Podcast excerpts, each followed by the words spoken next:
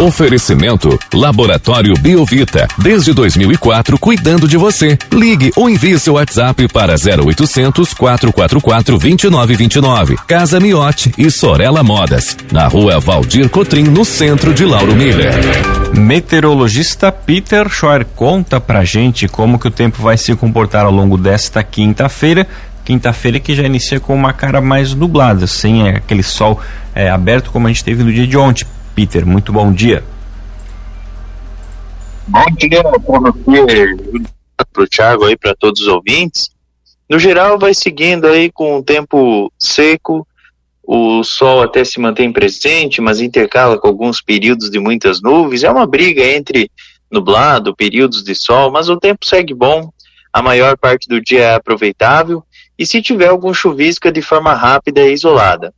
O vento fica predominante do quadrante sul-sudeste, com oscilações para leste, com algumas rajadas de 10 a 20 km por hora, ventos fracos.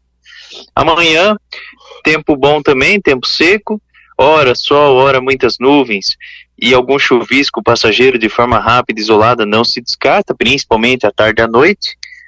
Na no sábado, sol e nuvens, algum chuvisco bem isolado pela manhã, à tarde, assim, a maior parte é mais nuvens do que chuva, mas pontualmente algum chuvisco, alguma chuva passageira não se descarta.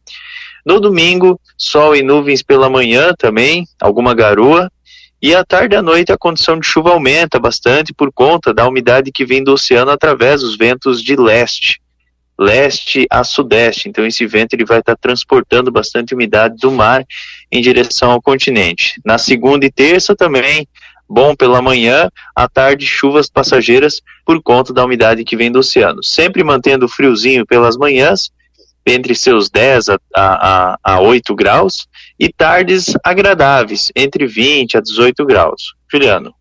E, Peter, essa condição de temperaturas baixas ainda continua, então, até o fim de semana para nossa região?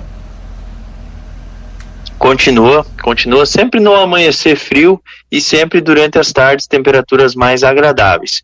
Entre 8 e 10 graus ao amanhecer e uns 20 a 18 graus durante a sequência das tardes. Ali na região da Serra ainda tem a condição para a formação de geadas, Peter?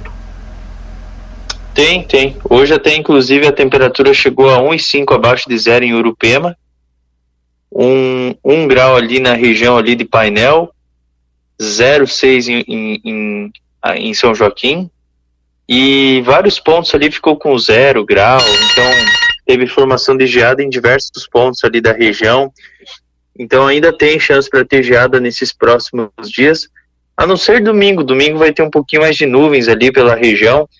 Essa geada que acontece ali no topo da Serra Catarinense não é uma geada totalmente generalizada, é uma geada que acontece mais nas baixadas e vales.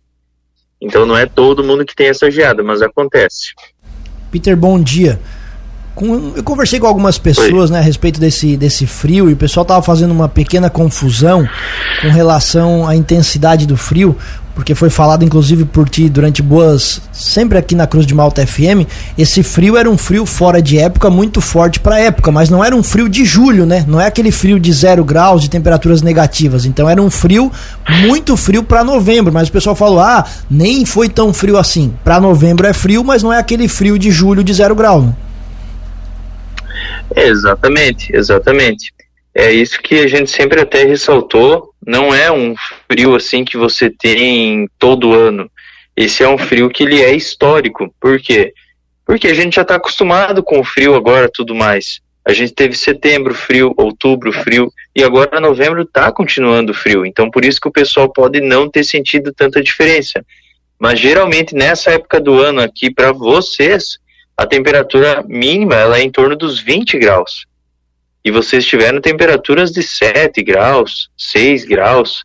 Então é uma temperatura que ela é baixa. Mas como a gente sempre ressaltou, não é um frio que vocês têm geada, por exemplo. Para se ter uma ideia, na Serra Catarinense, até hoje não tem registro de neve, a não ser esse que teve ontem ontem, não tem registro desde 1870 que foi criado ali geograficamente ali aqueles pontos ali do Urupema, São Joaquim. Então não tem registro. Essa foi a primeira vez que nevou em novembro no Brasil. Essa foi a primeira vez, só para o pessoal ter uma ideia da magnitude desse frio. Aqui em Chapecó, por exemplo, a temperatura mínima foi de 6 graus na estação da Ipagre, em 1992, e ontem se igualou a estação, 6 graus também. Então é um frio muito forte mesmo para a época do ano, mas não o mais forte do ano. Isso não, longe disso. Mas para a época do ano é muito frio.